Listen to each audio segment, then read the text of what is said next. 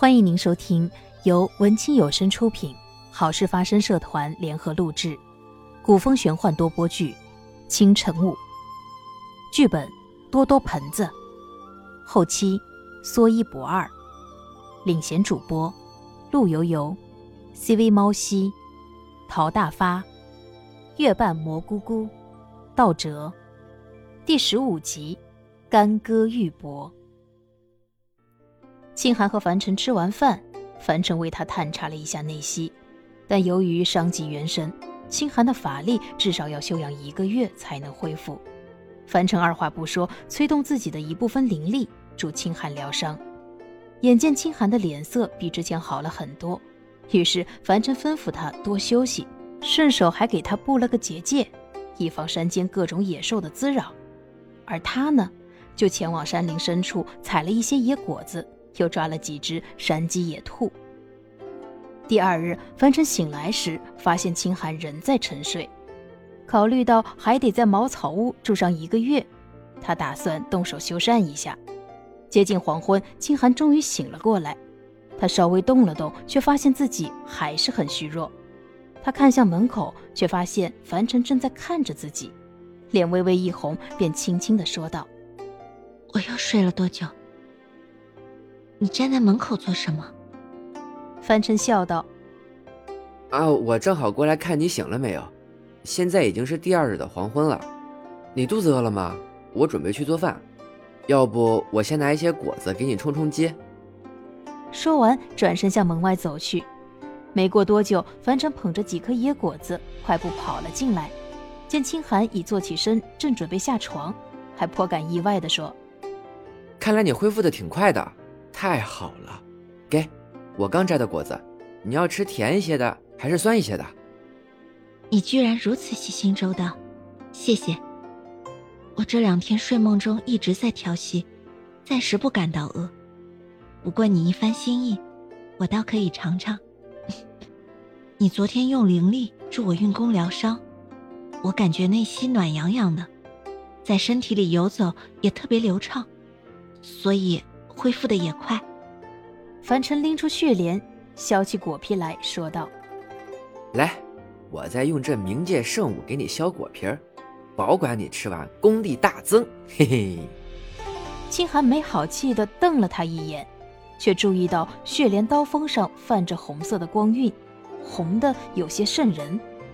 凡尘见清寒吃的差不多，便俯身将一只枕头靠在了清寒的背后。一缕青丝从肩上滑下，落在了清寒的脸上，感觉痒痒的。清寒顿时心里小鹿乱撞，脸颊羞红了起来。他马上定了定心神，凡尘轻声说道：“你身子还是很虚弱的，我刚刚生了炉子，一会儿就会暖和许多。天色不早了，你早些休息啊，明日我再助你疗伤。”说完便转身出去了。入夜，清寒进入梦乡。他好像不知不觉地来到了一个陌生的环境，这里是一望无尽的平原。过不了多时，绿色的草地渐渐褪色，暗红的鲜血自地面上慢慢地涌现了出来。最初只是一处、两处，最后越来越多，渐渐的，整个平原都变成了红色的河流。他自己的双脚也被红色的河流淹没。清寒告诉自己这是梦，不要怕。可是梦里压抑的恐惧是那样的真实，清寒忍受不住，拼命向前跑着。跑着跑着，清寒身后红色的河流不知何时消失不见了。此时，清寒发现自己正身处在一个小山坡上，远处传来的打斗声。仔细一看，战场上有个熟悉的背影，总感觉是在哪里见过。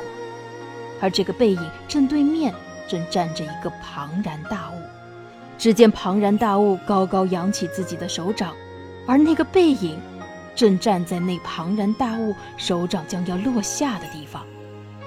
不要，不要！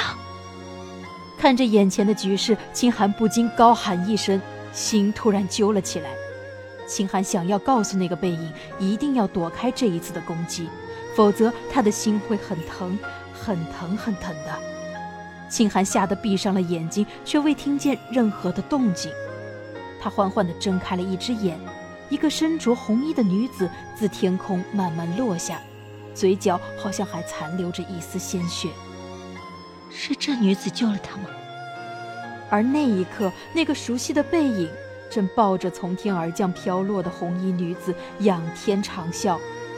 秦寒清清楚楚地感知到了那时候的他是多么的伤心欲绝。只见那个背影轻轻地放下红衣女子，对着刚刚攻击自己的庞然大物发出一声嘶吼，仿佛下定决心要与那个庞然大物同归于尽。不能让他死，不能让他死，绝对不能！清寒内心强烈的呼唤着，突然一下子惊醒了。看着茅草屋的屋顶，金寒才惊觉，原来自己做了一个梦，还是噩梦。他不禁出了一身冷汗，心中久久的不能平静。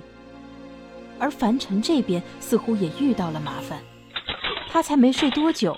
就被屋外不寻常的响动惊醒了，他没有立即出去查看，因为那些气息不属于魔兵，而是凡人。凡尘和清寒的打扮看上去就不是寻常人家，很自然的便被刚巧路过这里的强盗给盯上了。强盗老大给大家动员：人为财死，鸟为食亡。何况这两人看起来斯文秀气，那女的还受伤了。这里人烟稀少，不下手就是我们傻了。兄弟们，今晚我们干一票大的。樊城实在不想与凡人动手，但人家都已经找上门来了，不配合一下似乎不太礼貌。于是他顺手拿起了一根柴火棒，慢悠悠地走了出去。这些强盗本来还想着倒数之后一起冲进来，结果人家都已经打开门自己走出来了。那就直接干吧！强盗老大说了一句：“杀呀！”说完，他们便冲着樊尘齐齐砍过去。樊尘当年跟着普玄修行时，也遇到了不少这样抢夺的强盗，通常都会被絮絮叨叨讲道理的普玄给烦死，不得不放下屠刀，立地成佛。看得一旁的樊尘目瞪口呆，只能感慨道：“哈。”还能有这样的操作？佛法之博大精深，非我辈能解也。各位施主，你们凶神恶煞的样子，主要也是想吓唬我们，让我们乖乖就范。但我们武艺高强，其实是并不受威胁的，而且我们也没有打算要反抗。你们如果看中这屋里的什么东西，就只管拿去吧，只要不打扰正在休息的姑娘就行了。于是，凡尘也准备使用这一招，不动用干戈就能化解危机。一众强盗听他这番说辞，都愣住了，赶紧聚到一起打商量。你说这人是怎么回事？是瞧不起我们吗？还是打算用一些小恩小惠打发我们？那不行，咱们还是上。这突如其来的一段话，可是把强盗们给说懵了。究竟凡尘的葫芦里卖的是什么药呢？本集播讲结束，感谢您的收听。哎，等等，喜欢本剧的听众朋友们，欢迎多多点赞评论呐！啊。